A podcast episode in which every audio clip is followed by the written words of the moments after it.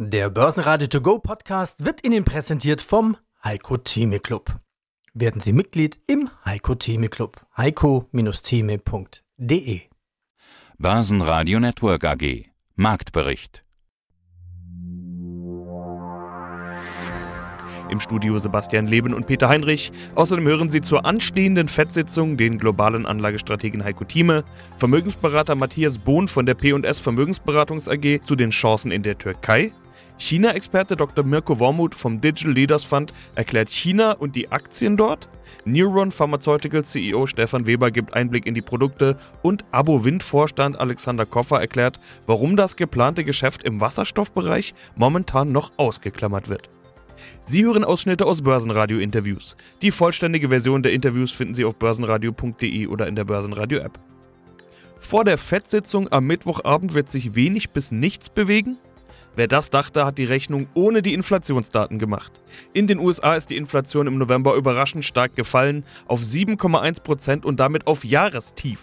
Das ist mehr als die Experten erwartet haben und könnte der US-Notenbank Spielraum geben, den eingeschlagenen Zinsanhebekurs abzubremsen. Die Börsen reagierten geradezu euphorisch. Der DAX stieg nach der Meldung mehr als 2%, der Dow Jones fast 2%, der Nasdaq Composite mehr als 3,5%. Diese Euphorie hat allerdings nicht lange gehalten. Ein Teil der Gewinne bröckelte weg. Im DAX blieben immerhin noch plus 1,3% auf 13.497 Punkte. Im Dow Jones blieb fast nichts mehr übrig von den Gewinnen. Der ATX in Wien stieg noch plus 0,4% auf 3.148 Punkte. Heiko Thieme, globaler Anlagestratege.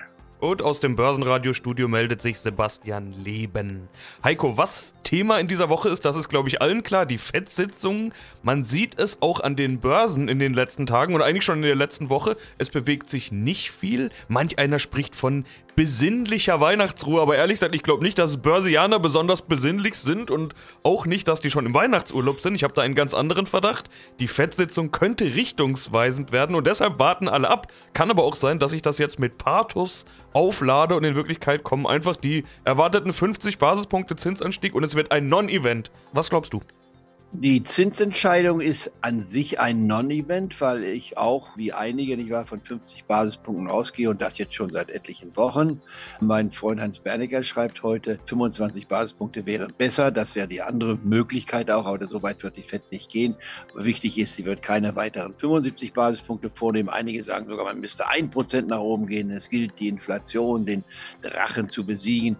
Also ich glaube, da gehen einige Leute an den Themen vorbei, aber jeder ist berechtigt zu seiner eigenen Meinung. Meinung. Ich gebe einer Zinserhöhung von 50 Basispunkten seit einiger Zeit eine 95-prozentige Wahrscheinlichkeit. In anderen Worten, ich sage garantiert, es kommen 50 Basispunkte. Damit lehnt man sich ein bisschen aus dem Fenster, aber da ist kein großer Mut dafür gefragt. Die entscheidende Sache ist aber nicht die Zinsentscheidung an sich, sondern das, was dann Paul anschließend sagt. Und wenn er mit einem Halbsatz mit, mit fünf oder sechs Worten durchblicken lässt, dass man jetzt eine etwas langsamere Gangart vornehmen wird, dass man glaubt, Inflationsrate würde sich zurückbilden und damit quasi anzeigt, eine gewisse Entspannung könnte kommen auf dem Feld der Zinsentwicklung. Dann werden die Märkte, ich will nicht sagen unbedingt explodieren, aber wir haben ja jetzt schon in dieser Woche gesehen, wenn man den Wochen tief mit der vergangenen Woche vergleicht, also die letzten Tage nimmt, da haben wir immerhin schon 500 Punkte zugelegt, 600 Punkte sogar schon beim Dow Jones. Das war gestern für mich eigentlich so der Beginn der Weihnachtsrallye. Ich hatte gesagt, spätestens wenn die Notenbank ihre Zinsentscheidung bekannt gibt, könnte die Weihnachtsrallye beginnen. Das wäre also morgen Abend, 20 Uhr europäischer Zeit. Aber ich würde sagen, das ist schon diese Woche. Diese Woche ist auch geladen mit verschiedenen Wirtschaftsdaten. Heute kommen die letzten Inflationsdaten heraus in den USA. Wenn da negative Überraschung wäre, dass es nochmal steigen sollte, glaube ich nicht. Dann könnte das nochmal ein gewisses Fragezeichen aufwerfen. Aber wir werden allgemein Folgendes erkennen. Wir haben eine Inflationsexplosion erlebt die doppelstellige Zahlen brachte und in den USA knapp doppelstellige Zahlen, in Europa volle doppelstellige Zahlen, also die 10%-Marke wurde überschritten, teilweise sogar auf 11 oder 12 Prozent und das Geschrei ging los. Das ist verständlich, aber die meisten reagieren ja auf das, was gestern passiert ist und vielleicht noch, was heute passiert ist und schauen aber nicht auf das Morgen hin. Und das ist der Unterschied zwischen der Börsenrealität und der gefühlten Realität. Der Mensch fühlt das, was gerade passiert ist, am meisten. Und antizipiert nicht, was morgen passieren wird. Und das ist das Entscheidende für den Anlagestrategen, auch Heiko Thieme und wir beide, ich war auch das Börsenradio. Wir versuchen ja nicht die Vergangenheit zu interpretieren, auch nicht das heutige, die Gegenwart zu interpretieren und zu deuten, sondern wir versuchen die Zukunft zu lesen. Und das macht es A, kompliziert, aber auch spannend. Und äh, die Börse also handelt das, was in sechs Monaten passiert oder neun Monaten. Und das ist der große Unterschied. Und da sagt doch die Börse seit einiger Zeit, liebe Leute, wir haben die Tiefstände gesehen. Das war Ende September der Fall. Die Pessimisten sagen, nein, das war ja nur eine Korrektur, es geht ja noch viel tiefer. Die haben gute Argumente, dem will ich mich gar nicht wieder schließen. Aber es kommt auf die Interpretation der Zukunft an und da bin ich das macht vielleicht etwas deplatziert klingen, aber ich bin optimistisch für die Börse. Mein Name ist Matthias Bohn. Ich bin Vorstand bei der P&S Vermögensberatung hier in Bayreuth. Ich nannte es vorhin ja XXL-Inflation, aber wenn man sich andere Länder anschaut, dann dachte ich mir, und schon zum Anfang des Jahres, die Türkei zum Beispiel mit 21 Prozent, jetzt mit XXXXL-Inflation. Lass uns diesen Kelch bitte an uns vorbeigehen, denke ich mir immer. Was passiert denn momentan in der Türkei? Wie gehen die denn mit so einer extremen Inflation um? Ja, ich sag mal, wir haben ja jetzt ein anderes Umfeld. Also wir haben 30 Jahre lang oder 40 Jahre lang das Thema Inflation gar nicht gehabt. Jetzt wandelt sich das und wir haben uns bewusst mal inflationäre Phasen angeschaut, egal ob in Deutschland oder jetzt in der Türkei und haben uns angeschaut, was kann man denn unseren Kunden Gutes tun? Wie muss man sich strategisch in so einem Umfeld positionieren?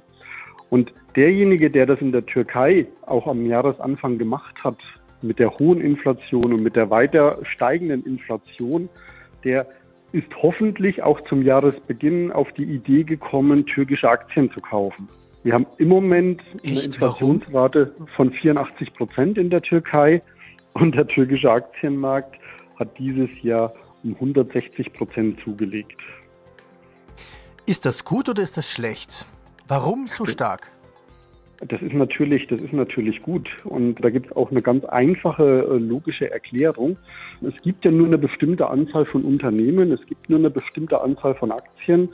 In der Inflation wird die Geldmenge immer mehr ausgeweitet, es ist immer mehr Papiergeld vorhanden. Ich sage es jetzt mal bewusst so und trifft auf immer weniger Anlagemöglichkeiten und ja, einfache Angebot-Nachfrage-Situation, also müssen die Preise steigen. So und es ist deswegen gut, weil wenn ich mir dieser Thematik bewusst bin und mein Geld in Aktien investiere, dann schaffe ich es, meine Kaufkraft zu erhalten oder wie es jetzt in der Türkei sogar war, die Kaufkraft sogar weiter zu steigern, trotz Inflation. Also Türkei hinein in die Sachwerte, Inflation 84 Prozent. Wie heißt eigentlich dieser Aktienindex mit plus 160 Prozent? Borsa Istanbul. Das ist ein breit gemischter Aktienindex. Er ist für uns kein investierbarer Index, also mhm. nach unserer Vorgehensweise, aber das ist quasi der DAX äh, am Bosporus, wenn Sie so wollen. Ich habe den bewusst mal rausgesucht und ich habe mir auch die Mühe gemacht und habe es mal umgerechnet in US-Dollar. Währung.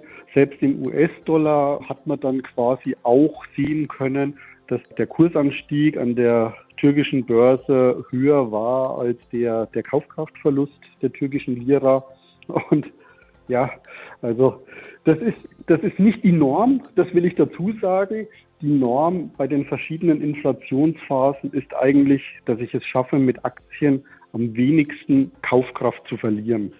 Technologietitel gelten als besonders zinssensibel und können somit besonders steigen. Stärkster Gewinner im DAX war Zalando mit plus 6,3%. Auch bei Adidas als einem der Verlierer des Jahres griffen die Anleger zu. Die Aktie stieg plus 5,5%. Vonovia legte 5,1% zu.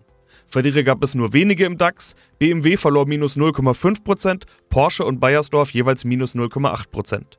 In der zweiten Reihe rückte die Lufthansa in den Fokus. Hier wurde die Prognose angehoben. Die Aktie stieg plus 3,8% und zog die Fraport-Aktie mit plus 1,3%. Die Lufthansa, habe ich gesehen, ist sowas wie die Aktie des Tages. Prognose angehoben, gute Geschäfte in den letzten Monaten, durchschnittliche Erlöse auf Vorkrisenniveau, gute Aussichten, Aktie springt 5% an. War ich tatsächlich überrascht. Die Lufthansa, die scheint gerade gut zu performen. Können wir daraus irgendwelche Erkenntnisse ziehen, wie es um die Wirtschaft steht? Also die Lufthansa, die scheint zuletzt ja sowohl mit Passagieren als auch mit Fracht Geschäft gemacht zu haben. Und das ist ja so ein bisschen eine Corona-Folge. Lieferketten waren unterbrochen, also musste man sich das Zeug halt einfliegen lassen. Wenn das viele gemacht haben, scheint es ja mit der Wirtschaft eigentlich ganz gut zu laufen. Das ist jetzt mal meine flüchtige Interpretation. Na, der ist nicht nur flüchtig, die ist richtig. Ich hatte die Lufthansa jetzt vor einigen Tagen bei mir auf die Kaufliste gestellt. Und zwar nachdem ich in Frankfurt war, wo wir uns gesehen haben. Meine Begründung war ganz einfach. Die Lufthansa war ausgebucht, nicht wahr? Da gab es keinen einzigen Sitzplatz mehr. Und ich fragte die Stewardessen hinterher, also sind sie immer so voll? Ja, wir sind sehr gut ausgebucht, nicht wahr? Gibt es auch verschiedene andere Personen, die ich gefragt habe. Also das Geschäft läuft wieder und die Preise sind ja nicht unbedingt billig geworden, sondern man hat die Preise angehoben. Man kann also den Ölpreis vielleicht damit auch mit absorbieren, der ja in der Zwischenzeit auch wieder stark gefallen ist, 40 Prozent, darf man auch nicht vergessen. Die Lufthansa stand und steht bei mir auf der Kaufliste, Zielrichtung 10 Euro und etwas mehr und von 7,5 ausgehend war das attraktiv. Äh, heute auch kommt ein anderer Wert, ein Reisewert hinzu, den wir nachher kurz ansprechen. Die TUI habe ich jetzt vor zwei Tagen mir auf die Kaufliste gesetzt. Allein aus dieser Überlegung, da passiert etwas. Die Menschen wollen reisen, Covid ist weiterhin vorhanden. Jetzt gerade in dieser Wintersaison fängt es wieder an. Nicht aus der medizinischen Szene höre ich viele Warnungen auch, aber letztendlich letzten Endes bleibt es dabei, Covid wird zum Alltagsbestandteil. Mein Name ist Stefan Weber, ich bin der CEO der Neuron Pharmaceuticals aus Mailand in Italien.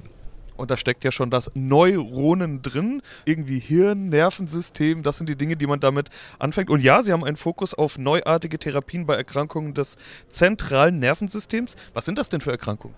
Das sind insbesondere Parkinsons, Alzheimers und Schizophrenie. Wir kümmern uns um erstes, Parkinsons, und unser aktuelles Medikament ist in der Schizophrenie unterwegs. Sie haben bereits ein Mittel im Markt. Xadago, wenn man es so ausspricht. Nicht immer ganz als Xadago, richtig? Sadago würde man es nennen, international. Das ist tatsächlich das erste Medikament seit mehr als einer Dekade gewesen, das in Europa 2015 gegen Parkinsons zugelassen wurde und 2017 in den USA. Es ist inzwischen weltweit zugelassen, inklusive Asien, Südamerika. Insofern ist das der erste Beweis dafür, dass die Firma, die jetzt seit gut 20 Jahren existiert, ein ganz frühes Medikament durch alle Phasen der Entwicklung und über alle regulatorischen Hürden bringen kann und an den Markt bringt. Ja, das ist ein Vorteil oder die Nase vorne gegenüber anderen Biotech Unternehmen. Sie haben schon was am Markt auf einer Investorenkonferenz wie hier, dem Eigenkapitalforum. Da geht es häufig bei Biotech-Firmen darum, hm, wann kommt denn da was? Wie sammeln die genügend Geld ein, um überhaupt ein Produkt auf den Markt bringen zu können? Sie haben schon eins. Wie vorteilhaft ist es? Also Sie können ja genau das aufzeigen, was Sie gerade gesagt haben. Sie können zeigen, wir sind in der Lage dazu. Genau, Sie haben zwei Aspekte hier dabei. Das eine ist, dass Sie mindestens 10 bis 15 Jahre brauchen, um ein Medikament über all diese Hürden zu bringen und durch alle Zulassungsstufen zu bringen. Das haben wir geschafft. Das ist ein Beweis Beweis unserer Kompetenz, die Fähigkeit, das Geld aufzunehmen. Und wenn Sie dann ein zweites haben, das schon in der Phase 3 ist und im nächsten Jahr absolut zulassungsrelevante Daten generiert, zwei Stück in 22 Jahren, das zeigt schon, dass Sie nicht nur Glück haben, sondern offensichtlich das Können auch an Bord haben. Sprechen wir über die Märkte. Ich habe gesehen, ist zugelassen in der EU, der Schweiz, den USA, Australien, Kanada, Brasilien und Kolumbien. Ja, einige wichtige Märkte sind dabei, würde ich mal sagen. Zum Teil läuft die Vermarktung über Partner, habe ich gesehen. Wie gut sind Sie aufgestellt mit diesen Märkten? Nein, wir sind, was das Parkinson-Produkt angeht, überhaupt nicht als Vermarkter tätig, sondern das ist global lizenziert und wir bekommen dafür die typischen Lizenzeinnahmen von unseren Partnern. Wir streben aber danach, bei jedem Medikament, das wir in die Entwicklung nehmen und an den Markt bringen wollen, dass wir in bestimmten bestimmten Nischen oder in bestimmten Geografien auch selbst vertreiben können. Das ist einfach die Garantie für die Zukunftsfähigkeit des Unternehmens, dass sie nicht immer und immer wieder entwickeln und an andere abgeben und dann diese Lizenzeinnahmen bekommen, sondern dass sie ein sogenanntes Sustainable Biopharmaceuticals werden mit eigenen Umsätzen und damit die Entwicklung des nächsten Produkts dann selbst finanzieren können.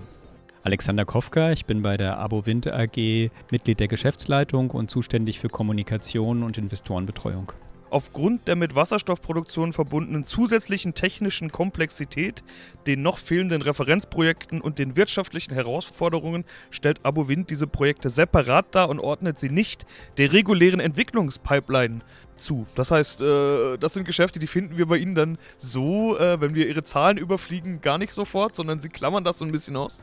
Ja, wir weisen es ein bisschen separat aus, weil, äh, weil die einfach nochmal einem höheren Risiko unterliegen. Also ob diese Projekte wirklich fliegen quasi, also ob wir die wirklich umsetzen können, das ist nochmal mit einem etwas größeren Fragezeichen versehen. Projektentwicklung ist immer mit Fragezeichen versehen. Jedes einzelne Projekt ähm, kann quasi im, im Genehmigungsprozess immer, immer scheitern. Das kommt ja auch regelmäßig vor. Aber wir haben dann für ein normales Projekt ein ganz gutes Gefühl dafür, wie groß die Erfolgswahrscheinlichkeiten sind. Wenn wir jetzt in Phase 1, also wir teilen quasi unsere Projektentwicklungspipeline in drei Phasen ein. Phase 1 ist quasi vor der, vor der Genehmigung und ein Projekt, das, an dem wir jetzt arbeiten, ein Windprojekt, das noch keine Genehmigung hat, da sagen wir, naja, mit einer Wahrscheinlichkeit von 50 Prozent werden wir das umsetzen können. Also sprich die Hälfte der Projekte, die sich bei uns aktuell in Phase 1 befinden, werden wir wahrscheinlich auch irgendwann ans Netz bringen können. Bei so einem Wasserstoffprojekt ist es ein bisschen schwieriger, da jetzt die Wahrscheinlichkeit ähm, zu beziffern, weil ja diese ganze Wasserstoffwirtschaft redet alles davon, das Hochlaufen der Wasserstoffwirtschaft, das gibt es ja bisher nicht. Also es gibt bisher diese Elektrolyseure dieser Größenordnung noch gar nicht. Es gibt noch keine Schiffe, die Wasserstoff transportieren können. Das heißt, da sind noch ganz viele ungelegte Eier mit im Spiel und da wollen wir unseren, unseren Investoren, den Leuten, die sich für unser Unternehmen äh, interessieren, keinen Sand in die Augen streuen, sondern denen klar machen, okay, wir haben eine klassische Pipeline, 20 Gigawatt erneuerbare Energieprojekte, die mal ins Stromnetz einspeisen sollen. Und da können wir mit einer gewissen Wahrscheinlichkeit sagen, ja, von diesen 20 Gigawatt werden wir wahrscheinlich 10 Gigawatt auch irgendwie realisieren können oder die Projekte als Projektrechte verkaufen können. Weil zum Beispiel in Ländern wie Südafrika oder in Argentinien, wo wir auch sehr große Megawattzahlen in der, in der Pipeline haben, in der Entwicklung haben, in diesen Ländern errichten wir grundsätzlich nicht selbst, weil uns die Risiken zu groß sind, sondern da verkaufen wir die Projekte schon im Projektstadium. Aber die Pipeline, die wir in Deutschland haben, die Projekte, die wir in Frankreich haben, in Finnland, da können wir sagen, okay, mehr als die Hälfte von diesen Projekten werden wir tatsächlich auch schlüsselfertig errichten können. Bei den, bei den Wasserstoffprojekten ist das einfach mit einer größeren Unsicherheit behaftet. Da haben wir eine zusätzliche Pipeline von 15 Gigawatt, also 20 Gigawatt ist unsere klassische erneuerbaren Energien Pipeline und dann nochmal 15 Gigawatt zusätzlich, im Prinzip auch erneuerbaren Energien, aber gekoppelt mit Wasserstoff. Das heißt, das sind Standorte, wo wir keine starken starken Stromnetze zur Verfügung haben. Diese Projekte werden wir nur realisieren können, wenn die Wasserstoffwirtschaft wirklich hochläuft. Also wenn der Bedarf für Wasserstoff da ist, wenn die Elektrolyseure in diesen Größenordnungen gebaut werden, dann werden wir auch diese 15 Gigawatt zusätzlich errichten können. Das ist für uns quasi nochmal eine zusätzliche große Chance, die wir als Unternehmen haben. Aber davon sind wir nicht abhängig, sondern das ist wie nochmal quasi ein Zuckerl obendrauf. Warum reden alle über China? Wie wichtig ist die chinesische Wirtschaft und wie wichtig ist China für Investoren? Und dafür haben wir uns eingeladen Dr. Mirko Wormuth. Grüß dich, Mirko. Ja, schönen guten Morgen und ich freue mich, dass ich vielleicht ein paar äh, lustige, einsichtsreiche, witzige Antworten geben kann zu diesen ganzen vielen spannenden Fragen, die jetzt wahrscheinlich gleich zu China kommen. Ja, du hast ein paar dieser Namen schon genannt. Alibaba kennen wahrscheinlich sogar die meisten Hörer hier, Tencent und so weiter. Das sind die ganz großen, dicken, wären es amerikanische Firmen, wären die im Silicon Valley, so will ich es vielleicht mal sagen. Genau. Äh, du hast jetzt gesagt, die haben viel an Market Cap verloren, das bedeutet, die sind weniger wert. Sind die denn echte Konkurrenz zu, in dem Fall wäre es wahrscheinlich Amazon oder Google oder Meta, das sind ja die vergleichbaren äh, Firmen in den USA. Mal so eine Größenordnung, wie hätte man sich das vorzustellen? Sind das so echte, auch riesen Tech-Firmen wie eben die gerade genannten Amazon, Google und Co.? Ja, also vor anderthalb, zwei Jahren, kann ich mich noch erinnern, haben wir Präsentationen gehalten, wo wir einfach mal die 10, 15 ähm, vom, von der Marketkapitalisierung größten Technologieunternehmen aufgestellt haben. Und da hatten Tencent, Alibaba ganz vorne mitgemischt, ja, vergleichbar mit einem, mit einem Amazon oder Google. Aber wie gesagt, durch diesen Crackdown sind sie jetzt nach hinten gefallen und bei weitem nicht mehr so viel wert. Also mal ein, ein kurzer Nebenvergleich, ja. Also Tencent ist mittlerweile auf die Nummer zwei vorbeigerutscht und das größte, von der Marktkapitalisierung her gewichtigste Unternehmen in China ist mittlerweile ein Likör, ein chinesischer Reislikörhersteller namens Guizhou Moutai. Ja, also so sind die Zeichen mittlerweile an der chinesischen Börse, dass so ein Tencent halt und ein Alibaba nicht mehr ganz vorne mitmischen und einfach zurückgefallen sind im Vergleich zu ihren amerikanischen Peers. Aber nur ein, ein kurzes Wort noch dazu. Also die haben ja nie direkt wirklich einander im Wettbewerb gestanden. Das heißt, die Chinesen sind in ihrem eigenen Heimatmarkt Markt sehr stark, ist ziemlich verschlossen. Mein Facebook kann dort gar nicht seine Services anbieten und seine Apps und gar nicht erlaubt. Und das Gleiche gilt halt auch, dass die chinesischen Geschäftsmodelle dieser Internetriesen in den USA gar nicht wirklich anwendbar oder transportierbar sind. Das heißt, da haben sie sind schon auf der Ebene bereits eigentlich zwei komplett getrennte Ökosysteme entstanden, das chinesische und dann Rest der Welt Amerika dominierte. Sprechen wir mal über die Wirtschaftsstruktur. Äh, ich hatte vorhin den Begriff Werkbank der Welt genannt. Das war China lange, galten die als die Werkbank der Welt und davon wollen die eben ein bisschen weg. Du hast jetzt schon gesagt, eine Facebook und so weiter, die gibt es da gar nicht, sondern da werden dann eben eigene Anwendungen verwendet und genau das ist ja, was China will. Binnenkonsum nennt man das. Also, ich sag mal salopp, die Chinesen sollen ihr eigenes Zeug kaufen, was am besten auch im eigenen Land produziert wurde. Wie weit sind die eigentlich auf dem Weg?